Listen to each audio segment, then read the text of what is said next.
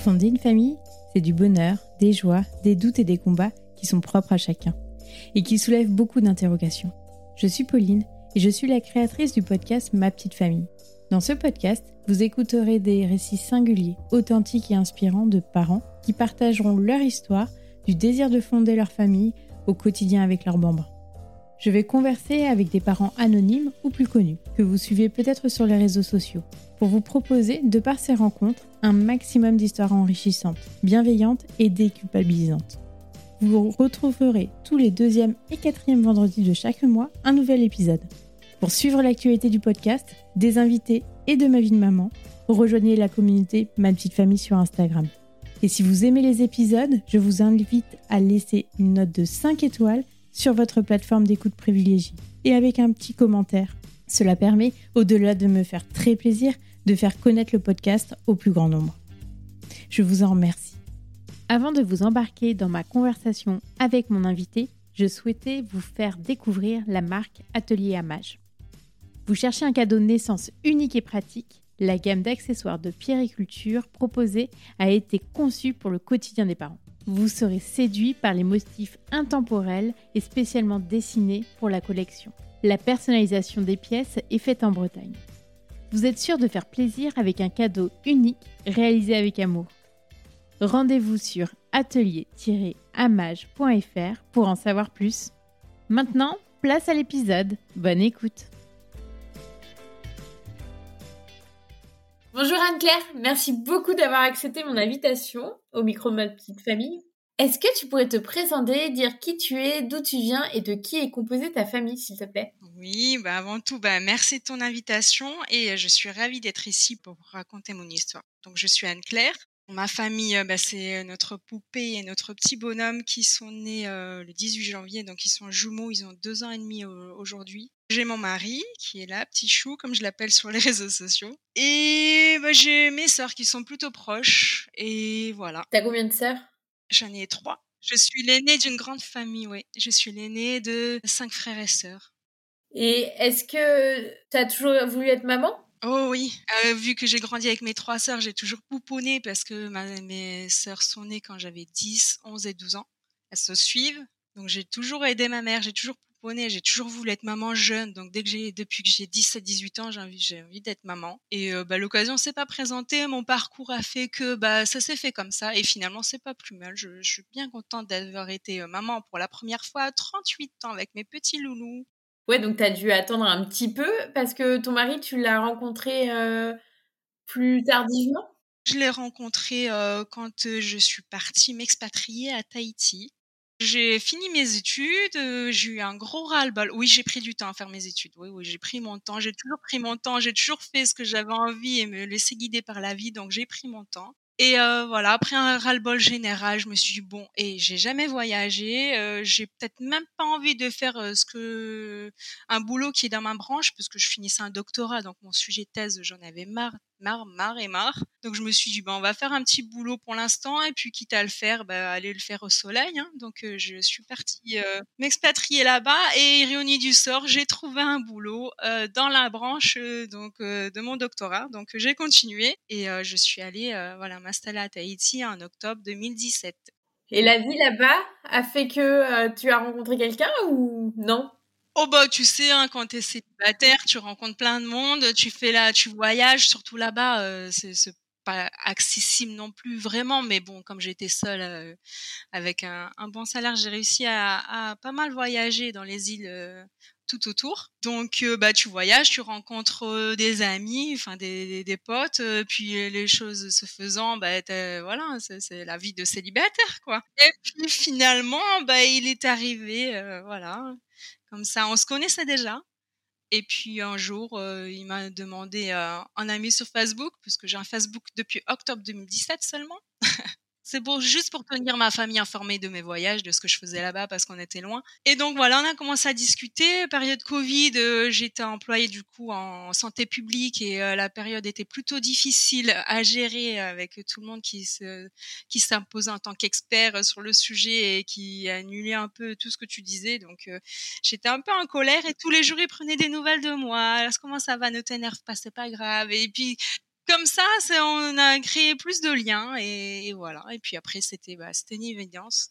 Du jour au lendemain, c'était une évidence. Je me suis dit bah oui, en fait, euh, je le connais déjà, mais mais oui. Et alors, vous êtes mis en couple euh, assez rapidement après cette évidence? Ah oui, bah oui, oui, oui. Là, t'avais quel âge à peu près? Là, à peu près euh, complètement 37. Bah, j'ai fêté mes 35 ans à Tahiti, donc euh, voilà.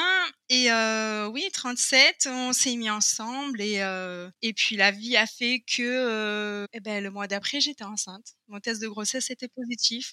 Avec la datation, on s'est aperçu qu'en fait je suis tombée enceinte six jours après notre début de relation. D'accord. Et comment vous l'avez pris tous les deux? Alors toi, tu as toujours voulu être maman, mais mais lui, est-ce qu'il avait déjà des enfants? Est-ce qu'il était prêt?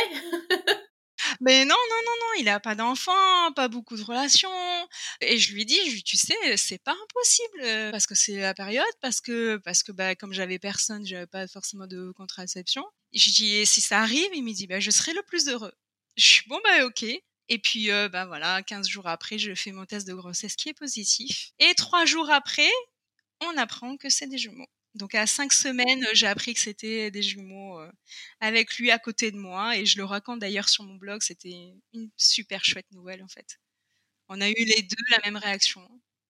Ah ouais, ça, ça devait être fou. Mais vous avez déjà eu des jumeaux dans votre famille? Ben non, non, non, non. En plus, parce qu'en gros, vous vous connaissiez d'amitié, on va dire, vous vous mettez ensemble et direct après, bim, des jumeaux. Ouais, mais finalement, en fait, euh, parce qu'on est, on est tous les deux à prendre les choses euh, comme elles viennent. On, l'avait juste évoqué quand je lui posais cette petite question avant le, le test de grossesse, donc euh, c'était, c'était acté en fait pour moi et pour lui aussi. Et ce jour-là, quand on a vu que c'était des jumeaux, on a eu la même réaction, c'est-à-dire que moi, j'avais bien deviné, avant que l'image se fixe, j'avais bien vu deux trucs. J'ai dit, fixe l'image, dépêche-toi, fixe l'image parce que j'ai vu quelque chose et j'aimerais bien la confirmation, sans trop y croire, tu vois. Et puis, euh, quand l'image s'est fixée, j'ai vu ces deux, deux petites poches là, euh, comme des yeux qui nous regardent, tu sais. Et là, je me suis dit, ah, ben, deux secondes après, elle dit, ben, il y en a deux, elle nous confirme. Et là, pouf, le temps s'arrête, la respiration s'arrête aussi et elle repart en s'accélérant. Pour tous les deux, sans se regarder, on a eu exactement la même réaction. Et quand on s'est regardé, on avait un sourire jusqu'aux oreilles tous les deux. Puis c'est vrai qu'après, avec le recul, je me rends compte que petite, c'est ce que je disais. Je disais, je veux être maman de jumeaux, une fille et un garçon. C'est dingue. Et lui, depuis le début, m'a dit, tu verras, ce sera une fille et un garçon. Et il s'avère que oui, c'est une fille et un garçon. Alors, comment se passe cette grossesse? Parce que vous commencez en tant que couple à vous découvrir aussi, je suppose. Aussi, voilà. Oui, c'est ça, c'est ça. Et puis, ben non, mais super, super, une super grossesse. Bon, évidemment, les premiers mois malade, alors que j'étais là à me dire non, moi, je vais gérer les hormones, c'est bon. Et puis, en fait, double hormone, j'ai moins géré forcément. Donc c'était fatigue, euh, nausée à tout va, mais à l'heure précise, c'est-à-dire à 16h 15h, 16h, c'était nausée jusqu'au soir, vomissement le matin, parfois dans la matinée. Au travail, c'était pas facile à, cacher tout ça parce que je voulais pas trop en parler pour euh, bah voilà tu sais les femmes au travail c'est souvent c'est souvent un peu un peu mal vu euh, ou enfin je sais pas trop. Je voulais pas que ça entre en compte dans mon travail en fait Ouais, pour l'évolution de carrière ou même pour ta carrière. Ouais, ou même pour les, petites remarques des fois un peu déplacées, j'avais pas envie de ça. Donc euh, bon, finalement, ma responsable a vu de suite, elle me dit bon alors euh, t'as à combien?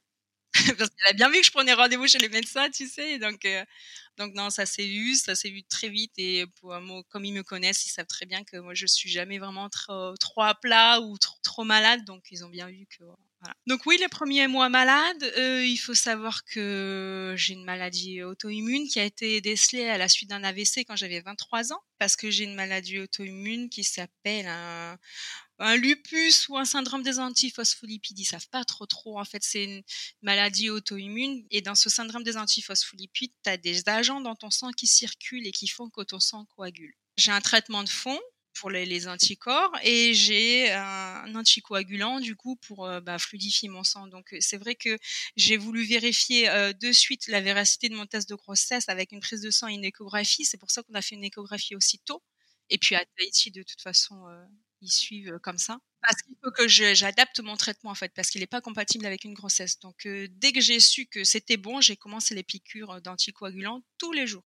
Ah oui, ça te rajoutait en plus quelque chose. Parce que vu que tu es tombée enceinte à 38 ans, est-ce que on peut considérer ça comme euh, grossesse euh, Alors le mot est horrible, mais gériatrique ou euh, non pas encore Tu n'as pas eu de suivi spécifique quand même? J'ai jamais entendu ce terme pendant ma grossesse. Parce qu'à Tahiti, les mentalités sont différentes. La maternité, c'est quelque chose de, normal, en fait, de naturel, c'est la vie, quoi. Il n'y a pas de tout un, discours médical autour de tout ça, et c'est plutôt agréable à vivre d'ailleurs, parce que il n'y a pas d'étiquette qui est posée sur chaque petit problème, tu vois. Donc du coup, j'ai jamais entendu ce terme-là, mais effectivement, mon âge fait que, et c'est peut-être mon âge d'ailleurs qui a fait que j'ai eu des jumeaux, puisque plus l'âge passe et plus on ovule plusieurs fois, tu vois, les chances sont plus élevées. Donc c'est peut-être ça aussi qui a fait que j'ai eu des jumeaux. Mais euh, voilà, grossesse gémellaire, grossesse avec une maladie auto-immune. Euh, donc oui, surveiller, surveiller bien sûr, surveiller. Et mon âge n'aidant pas entre guillemets parce que ça rajoute un petit risque. Mais euh, non, en fait, mon âge n'a pas joué. J'ai une grossesse super, à part ce petit problème d'anticoagulant parce que bah, de toute façon je l'ai à vie, donc c'est comme ça. Mon mari, qui n'était pas mon mari à l'époque, aux petits soins, euh, repose-toi. Il m'amenait, il venait me chercher en voiture pour pas que je me, fatigue, parce qu'il faut savoir que moi, je me déplace toujours à vélo. Donc là, bah, on, a arrêté le vélo. Au bout de, non, j'ai quand même fait deux, deux semaines de vélo. Après, j'ai bien vu que j'y arrivais plus. Donc, euh, il était vraiment petit soin. Du coup, on a aménagé rapidement ensemble. Et euh, ça s'est très bien passé. Ça se passe toujours très bien d'ailleurs. Mais euh, voilà, aux petits soins, vraiment à faire attention. Moi, les odeurs que je supporte pas, il a fait attention à tout, euh, vraiment, euh, vraiment euh, top, top. Génial. Donc, vous êtes dans votre petit cocon. Toutes les échos, il est avec toi, je suppose? Oui, oui, oui, depuis le début, ouais, bien sûr, bien sûr. Puis il a la chance d'être, il avait la chance d'être auto-entrepreneur, donc il était à son compte, il pouvait se libérer quand il voulait. Donc c'était plutôt agréable pour ça, pour le suivi, parce que c'était tous les mois tant que grossesse gémellaire, c'était tous les mois. Donc, ouais, ouais, il était tout le temps là. Voilà, jusqu'au au deuxième trimestre où, euh, péripétie, je fais une séroconversion à la toxoplasmose. Ça veut dire que je n'avais pas la toxoplasmose et je l'ai attrapée au cours de mon premier trimestre. On a eu du mal à le voir à cause justement de mon traitement de fond que j'ai pour ma maladie auto-immune qui a inhibé un peu les, les indicateurs, tu sais. Et euh, du coup, euh, il voyait bien que ça montait sans trop monter. Il voyait bien qu'il y avait quelque chose sans trop être sûr. Euh, L'obstétricien, finalement, a, a, a, tranché et a dit non, ça doit être une séroconversion. Prends pas de risque, on commence un traitement. Un traitement préventif, justement, pour euh, éviter que je transmette le toxoplasme aux enfants. Là, euh, là, bah, gros stress, grosse culpabilité. Est-ce qu'ils vont bien? Est-ce que voilà, tout d'un coup, bah, tout s'écroule alors que j'avais passé le trimestre où j'ai commencé à l'annoncer et tout. Le premier trimestre où on n'est jamais vraiment sûr que ça tienne, on est, un peu sur des œufs. Là, j'avais passé ça, j'étais contente, j'étais un peu soulagée. Et là, boum, c'est reconversion. il y a deux cas de figure. Tu l'attrapes en, en début de grossesse. Si le toxoplasme passe dans le liquide amniotique, eh ben, il y a de fortes chances de malformation, donc ça touche le cerveau et les yeux. Mais le point positif, c'est qu'en début de grossesse, ton placenta est tout neuf, donc il est censé filtrer comme il faut. L'autre cas de figure, c'est que tu l'attrapes en milieu fin de grossesse, ton placenta est moins moins jeune, donc il filtre un peu moins, mais les enfants sont déjà formés, donc il y a un peu moins de risques, mais il y a plus de risques que ça passe. Donc tu vois, il y a un équilibre un peu un peu voilà. Moi, euh, je l'ai eu en premier, premier trimestre, donc on bah on a fait tous les examens, euh, donc euh, ça implique une échographie beaucoup plus poussée avant l'écomorpho, on a eu l'échographie toxoplasmose, du coup, donc on a tous eu avant l'écomorpho. C'est lors de cette échographie, on a appris qu'on avait une petite fille en plus de notre petit garçon. Ah, parce que vous saviez déjà pour le petit gars? On savait pour le petit garçon, mais cette chipie qui se cachait tout le temps, on la voyait toujours de dos ou de profil, mais jamais, jamais comme il faut pour identifier un peu euh, son sexe. Donc, euh, ce jour-là, elle s'est dévoilée d'un coup d'un seul, cette gynécologue là qui, qui ne parle jamais pendant l'examen, qui est plutôt froide, d'un coup elle te dit "Oh, c'est une petite fille", mais vraiment avec une émotion, tu sais. Toi t'es là, t'as un stress et puis d'un coup t'entends ça et tu l'espérais tellement cette petite fille, fille garçon, tu sais que du coup ça a mis un petit peu de légèreté à l'examen et c'était plutôt sympa. Mais c'est vrai que c'était un moment un peu un peu difficile de voir toutes ces images, le cerveau, le truc, le truc, euh, toutes les coupes, euh, voilà. Et c'est surtout qu'à la fin de cet examen, on te dit, ben, pour être sûr que rien ne soit passé parce que pour l'instant l'échographie elle voyait aucune malformation donc c'était bon.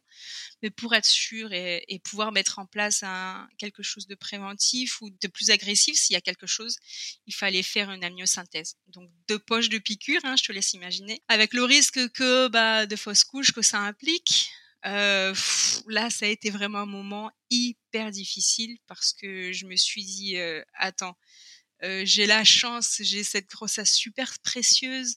En même temps, euh, je veux pas la perdre. En même temps, je veux pas que ça complique un peu le développement des enfants. Je...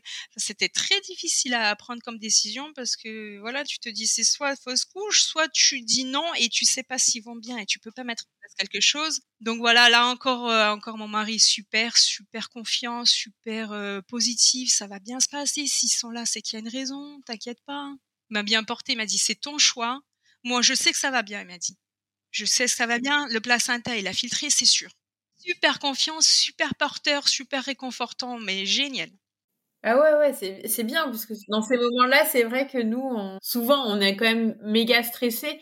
Donc avoir quelqu'un qui est contrebalance aussi. Euh C'est ça, c'est surtout que tu as besoin, tu as besoin d'entendre ça parce que toi, en tant que mère, tu te dis, ben en fait, j'ai, tu culpabilises parce que même là, ils sont pas encore sortis, t'as pas réussi à prendre soin d'eux, tu vois parce que c'est à cause de toi que le toxoplasme, c'est toi qui l'as attrapé, tu vois. Donc euh, du coup, il y a tout ça qui se remet dans ta tête avec les émotions, à ce qui vont bien, l'inquiétude, la culpabilité, il y a plein de choses qui se mélangent. Et puis finalement, je me suis dit bon, c'est 1% de chance. Évidemment, il suffit que ça tombe sur moi pour que ça devienne 100%. Mais bon, je me suis dit bon, ils sont là, ils sont arrivés comme ça, sans crier gare, ils sont là. Je, je veux savoir si ça va, je veux mettre en place quelque chose si ça va pas.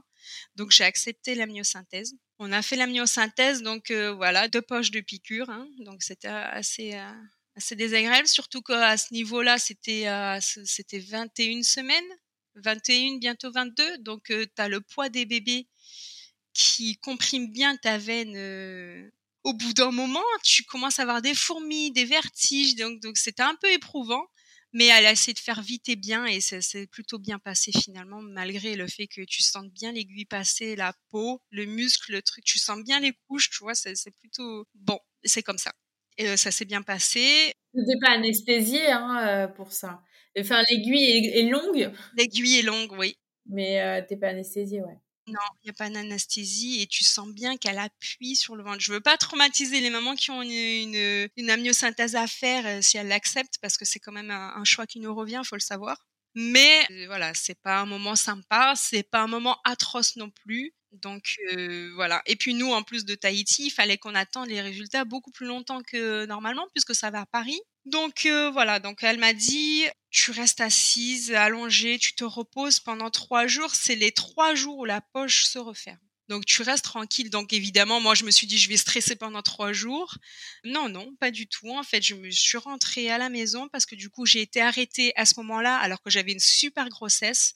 Mais ça a été le, clap de fin pour le travail du coup, cette épreuve-là. Donc euh, je suis rentrée à la maison, j'ai attendu les trois jours sans vraiment sans trop stresser. À ma grande surprise d'ailleurs, j'étais plutôt sereine. Je me suis dit bon, de toute façon, je fais rien pour, je fais, je vais pas faire de ménage, je vais pas aller faire du vélo, je vais rien faire, je, vais, voilà, je me pose et, et, ça va aller. Et effectivement, ça s'est très bien passé. Les trois jours sont passés, et mon cœur a commencé à se, à se soulager un peu. Et voilà, euh, j'ai attendu par contre les résultats euh, un mois ah ouais, c'est long, hein. Quand on ne sait pas, je pense que tu devais cogiter un peu. Euh, ouais, un peu beaucoup, ouais. J'ai bien cogité. On s'est dit que si on n'avait pas de nouvelles, c'est que ça devait aller. On s'est dit plein de choses pendant ce mois-là, et puis on a fini par appeler au bout de deux, trois semaines, je crois quand même, pour dire eh, vous nous avez oublié, qu'est-ce qui s'est passé? En fait, Paris les avait envoyés par mail et ils n'avaient pas vu ces résultats sont, top du coup parce que euh, d'une le toxoplasme n'est pas passé donc le, placenta a bien fait son job.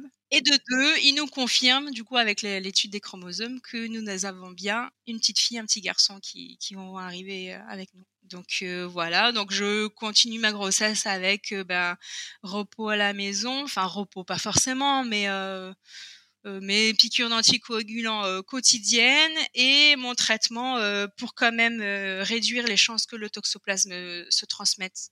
Même si pour l'instant il n'est pas passé, il fallait quand même pas qu'il passe après. Donc voilà, j'ai gardé mon traitement jusqu'à la fin de la grossesse.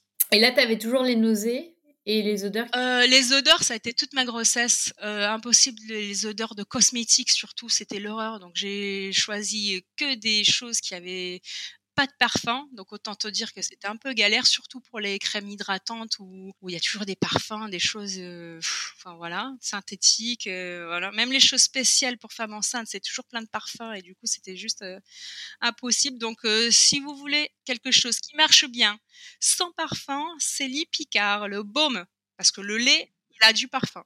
Et ça marche très bien. J'ai aucune vergeture, ça marche très bien et c'est sans parfum. Voilà. Après, c'est un baume, c'est un peu épais quand c'est l'été, mais à Tahiti, c'est très bien passé. Oui, donc euh, bah voilà, les odeurs, euh, les piqûres, les médicaments, euh, et puis à la maison, tranquillement, à, à, profiter un peu de ma grossesse. Du coup, je me suis mis au yoga prénatal. Ça aussi, je recommande, c'est génial. C'est génial le yoga parce que ça, ça t'ouvre les côtes, ça t'assouplit, du coup ça fait de la place aux bébés qui sont volumineux à deux forcément, et ça, te prépare aussi les hanches à l'accouchement, ça te prépare, ça, te donne de, de, la place au bébé et ça te fait respirer, ça t'apaise. Du coup moi je dormais mieux euh, parce qu'il faut savoir qu'après à partir de là, bah t'es euh, à terme, t'as l'aspect d'une femme enceinte à terme en fait, mais non, il t'en reste encore deux trois mois tu vois. Donc euh, et eux ils continuent à grandir, donc euh, tu en as un sous les côtes. Il y a, notre petit garçon était sous mes côtes et euh, et ça me coupait la respiration, ça me faisait des pointes, donc j'avais besoin de ces séances de, de yoga. Et ça, ça, ça, a été ta préparation à la naissance ou non T'as fait en plus? Ma sage-femme qui était aussi prof de yoga, donc j'avais mes cours de préparation classique parce que je me suis dit bon bah je vais quand même les faire je sais pas tout et puis bon dans l'ensemble je me suis quand même laissé porter par les événements et la grossesse j'ai pas cherché trop de, de renseignements j'ai pas trop cherché à savoir trop de choses parce que tu avais déjà des amis, je suppose, qui étaient, euh, qui étaient mamans. Ouais, mais même si c'est tes amis, tu vois, elles rentrent pas non plus dans les détails. Euh, même euh, ayant vu ma maman enceinte aussi, je, bah, évidemment, j'étais petite, donc elle m'a pas tout dit. Il y a plein de choses que tu, voilà, tu sais pas forcément. Non, j'ai cherché par contre euh, des expériences d'accouchement pour voir ce qui, ce qui était possible, ce qui pouvait arriver, le meilleur des cas, le pire des cas, et pour pouvoir aussi préparer notre projet de naissance, parce que ça aussi on a été euh, sensibilisé avec notre sage-femme parce qu'elle est maman de cinq enfants, tous accouchés par voie basse, sans péridurale, prof de yoga, enfin tu vois l'image. c'est super parce que du coup on nous a bien sensibilisés à tout ça, au déclenchement, parce que c'est avec des jumeaux, ils finissent par te déclencher. Donc on s'est dit non non non, nous on veut pas tout ça, on va faire un projet de naissance dans la mesure du possible évidemment parce que avec mon problème de santé tout n'était pas possible avec les anticoagulants. Donc euh, oui, le yoga prénatal et les préparations à l'accouchement, ça a été euh, bénéfique euh, bah, physiquement, mentalement, parce qu'on se recentre avec le yoga et, parce que ça nous a aussi fait prendre conscience qu'on avait le droit de, choisir la façon dont on voulait accoucher, même si c'était des jumeaux, même si j'étais malade, même voilà. Donc on avait pas mal le choix et, et on pouvait en discuter librement avec le corps médical et ça c'était plutôt sympa. Et alors comment tu as choisi d'accoucher? Le plus naturellement possible, bien sûr. Voilà, je sais que ma maman n'a jamais eu une césarienne. Je sais pas si c'est ça ou mais je voulais pas, je voulais pas accoucher par césarienne. Je voulais sentir tout ça et, euh, et prendre conscience de, de, ce qui se passait en fait. Donc, euh, je voulais pas de césarienne dans la mesure du possible. Hein, si on est en danger, il y a, y a, pas photo, il y a césarienne et puis c'est tout. Hein. Mais si tout va bien, je vois pas pourquoi j'en aurais une, tu vois, parce que souvent on dit des jumeaux c'est césarienne. Euh, mon bassin était bon, on a fait la, la, la radio, donc euh, tout allait bien, ça passait facilement, tout était bénéfique et tout en place pour l'accouchement par voie basse, donc euh, il n'y avait pas de problème de ce côté-là. Avec le moins d'intervention possible, donc je voulais même pas la péridurale. Là, on m'a fait comprendre que, que ben non, que j'aurais une péridurale. D'une parce que si on a besoin d'agir euh, en urgence, il fallait que ça soit posé. Si c'était pas posé, euh, s'il y avait urgence, ça allait être une césarienne sous anesthésie générale. Donc là, je verrais rien du tout. Donc euh, c'est hors de question. Pour pas passer par là, je dis oui à la péridurale. Et parce que aussi il faut en cas de d'hémorragie quoi, parce que j'ai un terrain euh, favorable, euh, il faut quand même qu'il y ait quelque chose pour euh, pour pouvoir réagir le plus vite possible. Donc dans ces cas-là, je me suis dit bon allez, je me mets pas en danger, je j'accepte la péridurale. Ok, parfait, c'est bon. Voilà, et puis j'avais entendu parler de, de, déclenchement de produits chimiques pour déclencher, ça je voulais pas non plus.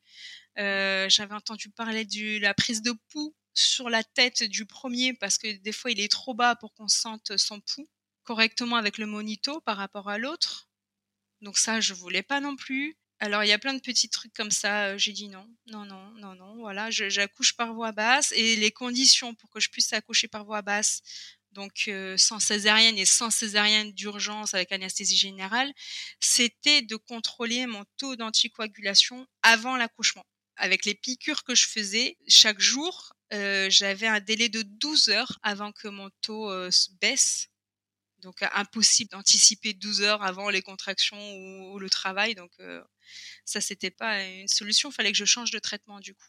Parce que là, tu as combien de mois de grossesse à peu près? Donc tu as eu un déclenchement? Pas du tout.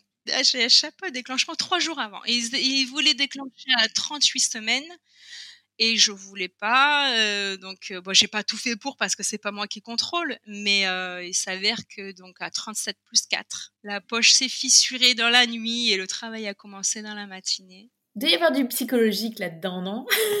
Je suis persuadée que oui, parce que depuis les débuts, je suis sûre que cette grossesse va bien se passer. Je suis sûre que tout, tout va bien, que j'étais sereine, j'ai jamais stressé pour bon, à part ce petit, ce petit épisode, enfin petit, et pas des moindres, mais voilà, de la toxoplasmose. Mais sinon, tout s'est toujours très bien passé malgré le terrain que j'ai. J'ai pas eu de, de col de menace d'accouchement euh, prématuré. J'ai eu un petit épisode où, euh, avant Noël, on m'a hospitalisé euh, trois ou quatre jours, je crois, parce que mon col était un peu raccourci et légèrement ouvert à 0,5, je crois. Comme c'est des jumeaux et que ça appuie plutôt plus plus, en prévision, on, a fait les, examens et en fait euh, tout va bien. On m'a laissé sortir bah, le jour du 24. J'ai pu réveillonner. Euh, surtout que c'était euh, la période où le père de mon mari du coup arrivait à Tahiti pour les fêtes, puisque lui il habite sur une autre île de la Polynésie, donc il venait et je le rencontrais du coup à ce moment-là. Mais oui, parce que on l'oublie, mais ça fait quelques mois seulement que vous étiez ensemble. Oui, quelques mois ensemble, avec une demande en mariage euh, en novembre, donc euh, à six mois de grossesse. Vous n'êtes pas mariée euh, enceinte, non? T'as attendu la naissance? Non, je voulais, je voulais, je voulais. J'ai toujours voulu marier enceinte. Ça aussi, je sais, je sais pas pourquoi. Ne me demande pas, je sais pas. Et puis finalement, je me suis dit bon, non, non, c'est bon, on va, va pas faire ça j'ai déjà du mal à m'habiller, je m'habille avec des paréos que je nouais de façon à ce que ça me fasse des t-shirts, pour te dire. ouais, bah, en même temps, tu étais dans les îles. Donc, euh, bon, peut-être qu'en métropole, ça aurait été bizarre, mais là. oui, oui, heureusement. Non, mais je suis bien contente d'avoir vécu mes grossesses là-bas parce que du coup, c'était plutôt, plutôt agréable et confortable pour, pour m'habiller, pour sortir aussi. C'était, ouais, c'était, c'était plus confortable, je pense. J'ai pas vécu de grossesse l'hiver, mais j'imagine que c'est un peu plus, un peu plus galère donc, euh, pour en revenir du coup au problème euh, de pour l'accouchement, il fallait donc euh, changer mon traitement et la seule solution c'est que je sois perfusée parce qu'avec ce système-là, on arrêtait la, la perfusion et deux trois heures après j'étais plus anticoagulée. Donc la seule solution pour que j'accouche par voie basse sans risque hémorragique et en ayant un taux d'anticoagulation correct pour pouvoir accoucher par voie basse, c'était donc euh, d'être hospitalisée quelque temps avant la date euh, présumée. C'était 38 semaines, il devait naître le 21 janvier. Donc j'ai été hospitalisée le 4 janvier pour euh, pouvoir justement euh, contrôler ça. Et l'équipe médicale a tout fait pour que je puisse avoir euh, cet accouchement qu'on souhaitait, mon mari et moi, parce que ont tout mis en place. Ils ont accepté que je sois hospitalisée, la perfusion, ils ont tout fait pour que je puisse avoir cet accouchement-là. Donc effectivement, j'ai été hospitalisée deux semaines avant sous héparine, je crois que ça s'appelle comme ça. Et c'est pour ça que dans la nuit, donc du 17 au 18, quand la poche s'est fissurée, ils ont tout de suite arrêté la machine de perfusion et j'ai pu accoucher par voie basse. Donc, euh, quelques heures après, du coup, ça a été super vite. Et alors, qui est sorti en premier et comment euh, bah, tu t'étais préparée à ça, mais euh, comment tu l'as vécu cet accouchement? Bah, bah, super bien parce que c'était hyper rapide. Bon, la péridurale, j'ai un petit peu eu du mal avec ça parce qu'en fait, pendant que j'étais hospitalisée, l'anesthésiste était venu me voir pour me dire que effectivement, je la voulais pas, mais qu'elle était nécessaire dans mon cas et que j'avais le choix de la manière dont on pouvait me l'injecter. C'est-à-dire que on pouvait me l'injecter petit à petit jusqu'à ce que je ne sente plus la douleur, mais que je sente toutes les, sensations en fait. Et ça, c'est une possibilité que je ne connaissais pas et qui est importante à savoir parce que du coup, ça aide aussi à ne pas être pas sentir sa jambe ou des choses comme ça. Et donc quand je suis arrivée en salle d'accouchement pour le travail, j'ai dit à ce gentil monsieur de faire ça du coup, puisqu'on m'a dit que j'y avais le droit. À quoi il a répondu Ben il faut bien que je sache si ça marche. Et là, il me l'a injecté d'un coup. Donc il m'a pas vraiment écouté et ça je, je me suis sentie un peu bafouée. Mais euh, là à ce moment-là mon mari est arrivé. Donc euh, bah j'ai pas relevé. Et puis et puis ça s'est fait comme ça. Et puis voilà. Et euh, donc effectivement, je n'ai pas senti ma jambe droite pendant tout le temps du travail. Et c'est un peu handicapant quand tu dois quand tu dois te lever pour aller faire pipi ou tu vois. Puis bon, de toute façon, attaché à la, à la péridurale sous monito avec une jambe en moins, bah, j'ai droit à la sonde évidemment pour faire pipi. Et au bout d'un moment, on n'a plus vu le cœur de notre petite poupée qui sortait la première. Et là, elle m'a dit, la sage-femme qui était géniale d'ailleurs, elle m'a dit bon bah la seule solution pour qu'on contrôle et que tout aille bien parce que nous on a eu peur, on voyait plus son pouls, on s'est dit mince qu'est-ce qui se passe, tu vois, on a tellement eu peur qu'on s'est dit bon on le voulait pas mais finalement vas-y mets le mets l'appareil pour contrôler son pouls sur sa petite tête et puis sans sans séquelles sans rien, il n'y a pas de marque, il y a rien. Hein.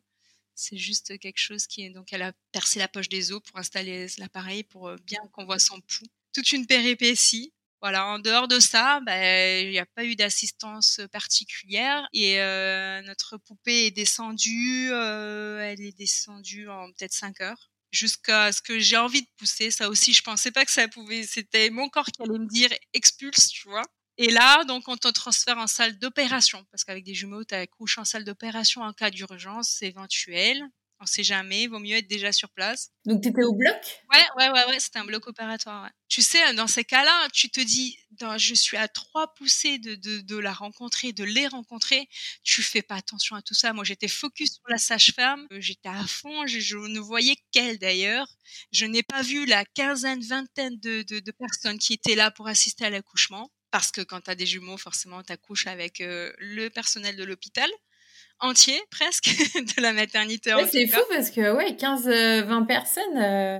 Ouais, bah, tu sais, tu as, deux puéricultrices, deux sages-femmes, deux, enfin, je sais pas exactement qui, quoi, comment, euh, deux, deux anesthésistes, deux, deux, deux, deux, deux, et à force, bah, t'arrives à, bah, le personnel de la maternité, quoi.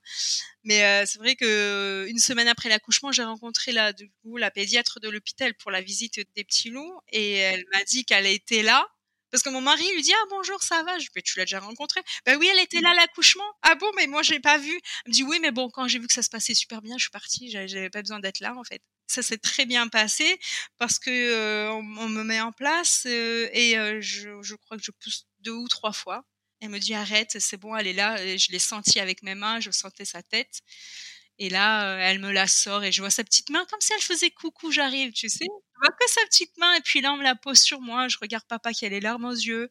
Moi qui dis oh là là, oh là là, oh là là, jusqu'à ce qu'on me la pose sur moi, tu sais, parce que je vois qu'elle arrive sur moi. Et là, bah là, c'est un moment suspendu, forcément.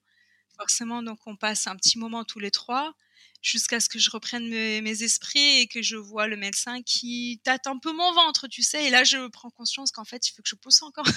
Elle, je pense qu'elle était en train de maintenir euh, notre bonhomme dans la bonne direction parce qu'il s'avère que des fois, euh, comme il a la place, bah, il se met en travers et là, là c'est, bah, là césarienne du coup. Donc je pense qu'elle était là. Donc je me suis dit, allez, reprends tes esprits, pousse, il faut qu'il sorte aussi. Donc 21 minutes après, notre bonhomme nous rejoint. Après, après aussi deux trois poussées seulement, ça a été rapide. Un peu plus compliqué lui parce qu'il avait une plus grosse tête. J'ai poussé un peu plus fort. Il oui, et puis ça s'est un peu déchiré aussi à son passage. Pas beaucoup, j'ai dû avoir peut-être trois, trois points, je crois. Mais ça aussi, tu vois, je voulais pas d'épisiotomie parce que sous prétexte que on fait comme ça pour que ça passe mieux. Tu vois, il y a des actes médicaux des fois qui sont faits parce qu'on fait comme ça et pas parce que la, situation le veut. Et ça, je voulais pas pour mon accouchement. Donc effectivement, ça a bien été respecté et ça s'est déchiré finalement tout seul et c'est pas, ça n'a pas été très très douloureux non plus euh, puisque bah j'avais la, la, la péridurale forcément. Mais voilà, notre bonhomme nous a rejoint 21 minutes plus tard et avec les deux dans les bras parce que j'ai poussé notre bonhomme avec notre poupée dans les bras. Donc quand j'ai eu les deux dans les bras, j'ai poussé le placenta. Donc j'ai tout fait avec eux. Au final, ils ont été là tout le temps avec nous, euh, papa à côté qui m'encourageait limite avec les pompons. Et puis euh, voilà, ma poupée qui était sur moi pour accueillir euh, notre bonhomme et, les deux pour libérer le placenta. Et on les a pas lâchés du moment qu'ils sont nés jusqu'à jusqu'à la chambre d'hôpital. Top. Et, vous êtes remonté en chambre euh, assez rapidement ou toi tu avais des soins particuliers euh? Par le fait qu'elle me recouse un petit peu parce que ça s'était déchiré, il a fallu qu'on reste euh, deux heures en salle, comme une salle de réveil, tu sais, en salle d'observation, le temps de les peser, de contrôler que tout aille bien avant de remonter en chambre. En fait, on nous laisse deux heures dans la salle de, de travail dans la salle d'accouchement. On est retourné en salle d'accouchement pour rester un peu en observation. Enfin, ils étaient pas là, tu vois, on était dans notre cocon tous les quatre. Ils sont juste venus pour les habiller, les peser, les mesurer, euh, mettre la vitamine K, je sais pas quoi là, les, trucs dans les yeux, enfin tout ce qu'on fait là. Et euh, sinon, on nous a laissé, euh, on nous a laissé deux heures tranquilles tous les quatre jusqu'à ce qu'ils se rendent compte que bah il y avait pas d'hémorragie par la, suite, il y avait pas de complications. Et à ce moment-là, on est rentré en chambre. je crois qu'il était, je sais pas, 20h, 20h30. Donc j'ai passé une journée entière entre le travail, l'accouchement, l'attente de voir si tout va bien, une journée entière. Ouais. Et ces premiers moments, le papa a pu rester? Alors, euh, bah, Covid. Covid, les visites étaient autorisées de 14h à 18h, même pour les papas. Il n'a pas pu dormir avec moi, il est resté tard et tous les jours il venait, il restait plus tard et les sages-femmes et les personnels de l'hôpital comprenaient bien, donc il n'embêtait pas avec ça. Mais il repartait souvent vers 20h30, 21h. Bah, déjà pour passer plus de temps avec nous, avec eux, pour m'aider aussi, enfin m'aider non, participer euh, à son rôle de papa tout simplement. Il arrivait qu'il arrive plus tôt, qu'il reparte beaucoup plus tard et on nous a jamais vraiment embêté avec ça parce que c'était vers vers la fin, mais euh, surtout parce que bah, parce qu'ils étaient deux et que j'étais seule du coup, euh, ils m'ont lâché comme ça dans ma chambre à la maternité avec mes deux petits bouts à côté, papa qui s'en va avec la folle journée qui venait de se passer et c'était un peu déstabilisant. Mais euh, ça s'est finalement bien passé. Oui, parce que tes jumeaux, ils n'ont pas eu besoin d'être en néonat, ils sont nés entre guillemets à terme. Ils sont nés à terme, ouais, ils sont nés à terme à 37 plus 4, euh, pas de problème. Juste notre poupée qui faisait 2 kg 365, donc en dessous des 2 kg 5. Il fallait vraiment bien, bien la couvrir parce qu'elle perdait du poids euh, si elle avait pas assez chaud.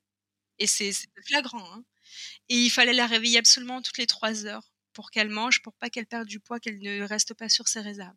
Il y avait juste ça à contrôler, mais sinon, euh, il n'y avait rien eu du tout. Elle était avec nous dans la chambre. Hein.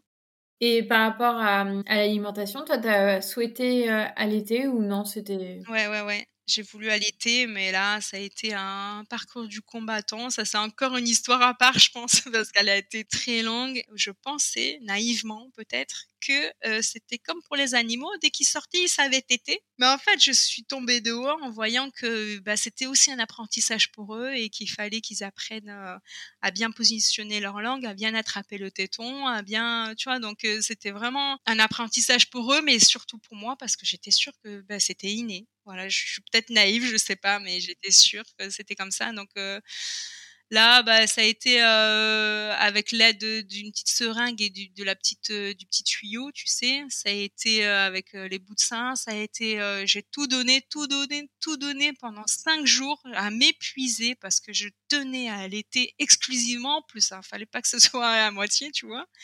Donc, je me suis mis une pression énorme, ce qui m'a fatiguée énormément, forcément en plus des nuits, en plus de, de, bah, de, de, de m'occuper d'eux pour au final, le cinquième jour à la maternité, j'arrive à allaiter les deux en même temps et là, ça a été un moment mais exceptionnel. Notre bonhomme a enfin compris comment on faisait, même s'il y avait encore un petit peu d'air, euh, il a quand même compris et du coup là c'était parti. C'était parti, mais sans, c'était pas un départ fulgurant non plus, tu vois. C'était vraiment, euh, c'était, il savait téter, il fallait qu'il se perfectionne encore, donc euh, pour éviter qu'ils aient trop faim, pour éviter qu'ils grossissent pas bien, je suis partie du coup sur un allaitement mixte. Un allaitement mixte avec du lait infantile du coup parce qu'il s'avère que j'avais pas non plus une super grosse montée de lait étant donné que ça avait pas été beaucoup sollicité les premiers jours parce qu'il devait apprendre à téter. Même si j'avais vers la fin à la maternité j'avais un tire-lait mais c'est pas aussi efficace qu'une succion de, bébé hein. donc ça n'a pas servi à grand chose euh, j'ai une montée de lait euh, même pour un je pense que ça aurait pas suffi Donc, bah, j'ai continué à allaiter parce que j'y tenais, mais j'y tenais, mais vraiment. Mais j'ai accepté de mettre de l'eau dans mon vin et j'ai accepté l'allaitement mixte avec du lait infantile. D'ailleurs, même celui qui t'était avait aussi en complément un petit peu de lait infantile parce qu'il t'était pas assez il avait encore faim, il se réveillait tout le temps. Donc, euh, en fait, j'alternais. Celui qui était au sein passait au bibi après et vice versa, tu vois. J'en avais un au sein avec une main et l'autre sur le coussin d'allaitement en face de moi avec le biberon.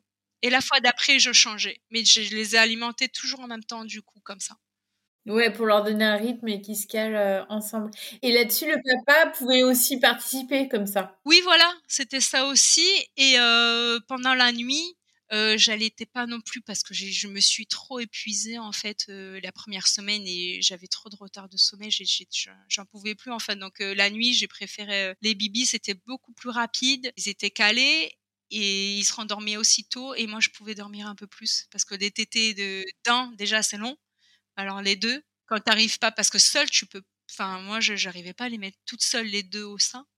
Du coup, il fallait forcément que quelqu'un m'aide à mettre l'autre, tu vois. Donc, c'était un peu difficile. Donc, la nuit, je me suis dit, j'ai, trop besoin de sommeil. J'ai, trop tout donné pour cet allaitement, euh, même s'il est, il est mixte. Voilà. Et je pense que ça aussi participe au fait que j'avais pas beaucoup de lait parce que c'est vrai qu'il paraît qu'on produit beaucoup plus la nuit avec les, les tétés des bébés.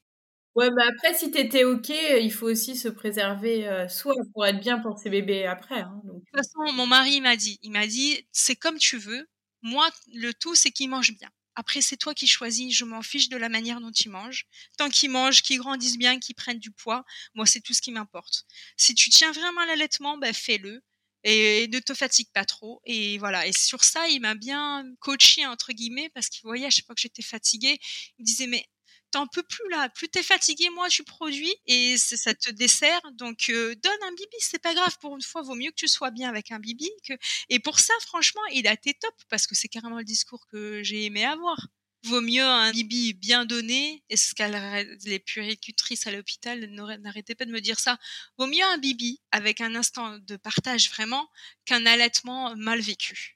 Donc euh, tout ça, ça a cheminé en moi. J'ai pu me réconcilier un peu avec tout ça, et je suis ravie d'avoir pu allaiter au moins les quatre premiers mois, euh, même si c'est du mixte et, qu'ils n'ont pas eu que de mon lait maternel. Au moins ils en ont eu un peu, et, voilà. Et alors ces premiers mois avec euh, avec tes enfants, ton petit gars et ta petite fille, comment ça se passe? Est-ce que tu trouves tes marques? Mais facilement à ma grande surprise, on a été calé même avec papa. On a pris un rythme mais mais super parce que moi, euh, je gérais euh, les loulous, tout ce qui est du coup euh, bah, allaitement, nourrissage, parce qu'il a travaillé très tôt après notre revenu, notre retour à la maison, puisque lui, il était auto-entrepreneur, il a pu prendre 10 jours parce qu'il faut savoir qu'à Tahiti, le congé paternité n'existe pas. Les structures familiales sont différentes, la vie est différente là-bas, c'est même pas envisagé, donc euh, parce que souvent ils habitent chez la maman, donc il y a mamie qui aide, voilà, le, papa travaille, euh, ils sont peut-être pour certains moins investis dans la paternité, c'est une autre façon de, vivre la maternité et la naissance d'un bébé, la venue d'un bébé. Donc, il n'y a pas de congé paternité. Mais tu es entouré, tu as, un espèce de... On parle beaucoup ici de village. Euh. Oui, oui, oui. Y y à la maison, y a, la structure familiale fait qu'il y a toujours quelqu'un pour bébé. Et souvent, c'est la maman, maman de la maman, ou du, du papa qui s'occupe du bébé le plus souvent pour que maman se repose, pour que maman continue à travailler ou pour que voilà. Moi, j'étais loin de ma famille, j'avais personne et j'ai accouché dans ces conditions-là en ayant 16 semaines de congé maternité et euh, avec euh, trois semaines si je le demandais parce que c'était des multiples. Voilà, sinon, si je ne demandais pas, j'avais 16 semaines de congé maternité. Donc, je suis revenue au travail euh, quand ils avaient quatre mois. Et alors, la reprise du travail avec euh, tes loulous qui étaient gardés par qui? Euh, Ben, en crèche, en crèche, 11 heures par jour. Euh. Et, et, ça, t'étais OK avec, avec ça ou tu l'as mal vécu? Je l'ai fait parce que c'est comme ça qu'on fait. Mais sur le moment, le vivant, non. Avoir une heure avec eux le matin pour les changer, les habiller, les nourrir, et les emmener et les récupérer. Donc, je les emmenais, il était 7 heures, 6h30, 7 heures parce que la vie commence tôt là-bas. Et je l'ai récupéré à 17h, 17h30. Et moi, entre-temps, je travaillais et j'étais, je me sentais plus à ma place. J'avais changé. j'étais plus la même, j'étais plus en accord avec tout ça, j'étais plus en phase avec tout ça, j'étais plus, j'étais déjà très fatiguée parce que j'avais pas eu le temps de me remettre. L'accueil au travail euh, m'a un peu mal amené, même si c'est ça, ça, voulait être bien, mais c'était un peu maladroit. C'était voilà. Moi, je voulais pas parler non plus de ma maternité parce que parce que voilà, c'était mon travail. J'aime bien scinder les choses, tu vois. Donc euh, voilà, donc je, oui, j'avais changé, j'étais plus la même, mais je parlais pas de ce qui m'avait changé. Et puis euh, les choses avaient évolué le temps que je sois pas là, donc euh, j'étais comme nouvelle, tu vois, dans un boulot qui est le mien. J'étais comme nouvelle et je devais réapprendre, alors que non, c'est, je savais déjà puisqu'il s'était pas passé vraiment grand chose non plus. Je suis pas partie non plus trop longtemps. Même pas six, bah, six mois quoi, à peu près, un peu plus? Bah oui, à peine, à peine, à peine. Donc euh, voilà, donc euh, non, c'était un peu cavalier, pas très bien amené, pas très bien. Et puis moi, j'étais plus en phase avec ça. Les laisser 11 mois, j'avais encore besoin d'eux, j'avais cet attachement. Je, non, j'étais pas en phase avec ça, mais j'ai continué parce que c'est comme ça qu'on fait et, voilà.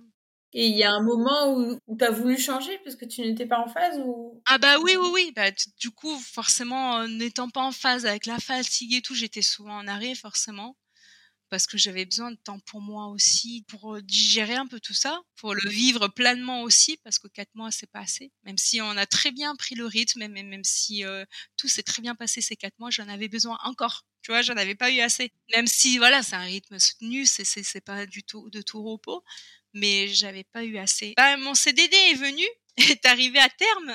Et euh, là, mon mari qui a grandi là-bas m'a dit, je veux changer, je veux changer, je veux partir moi, j'étais pas franchement pour partir, mais je me suis dit, je suis pas sûre d'avoir un CDD derrière ou un CDI.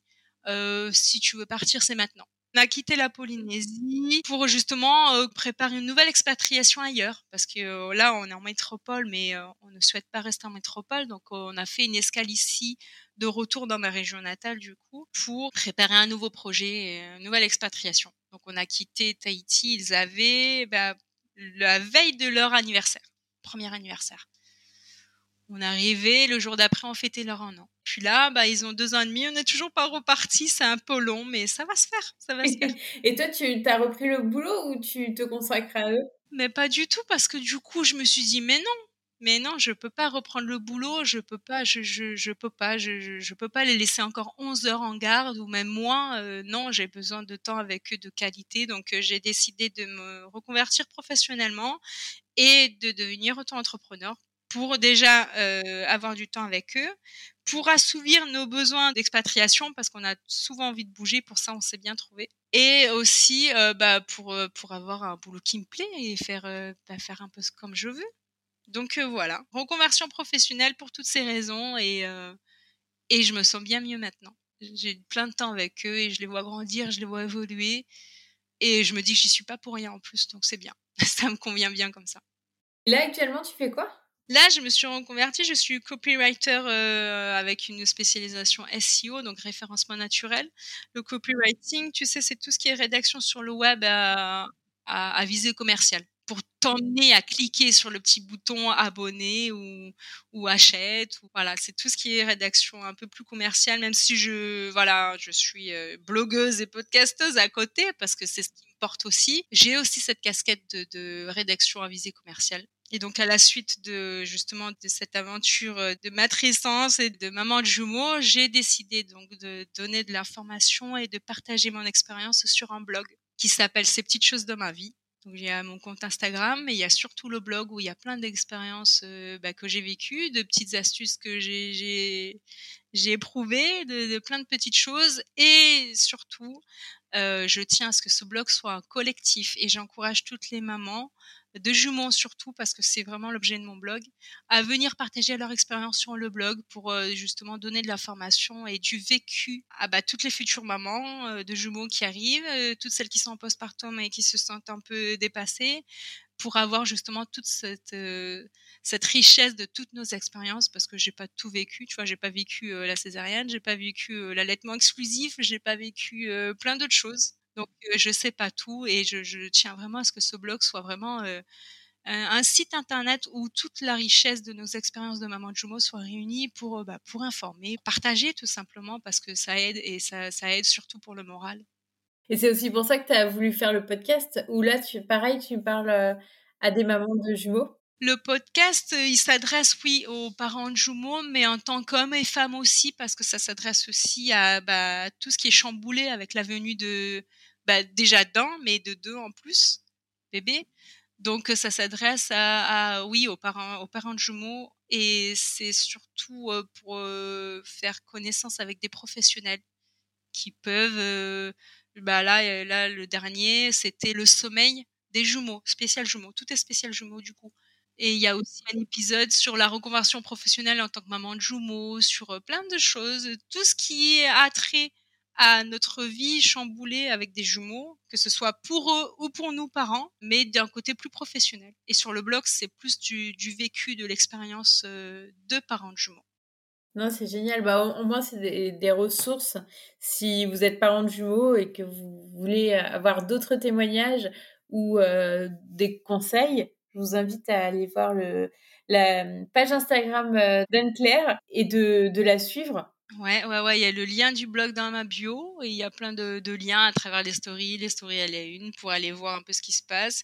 Je partage aussi des, des tips que je vois aussi sur, euh, sur d'autres pages parce que mon but, c'est aussi de partager de transmettre ce que je vois, ce que, ce que, ce que je trouve sympa en ayant eu des jumeaux et en sachant ce que c'est, tu vois, de dire ah bah tiens ça ça peut aider euh, dans tel cas. Donc je partage plein de choses plein de plein d'expériences plein de, de conseils d'astuces et, voilà. Et encore plus encore des, projets qui arrivent euh, pour euh, justement favoriser cet échange et ce partage entre nous toutes sur un espace unique. Parce qu'on le fait toutes hein, mais chacune dans notre coin chacune il faut chercher l'info c'est ça surtout.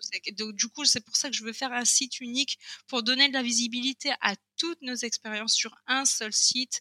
Il y en a qui sont orientés plus euh, comme des articles de presse ou des, études scientifiques ou voilà des conseils, des choses. Moi, j'aimerais axer tout ça sur le retour d'expérience, le vécu, l'émotionnel, le, le, partage entre entre parents.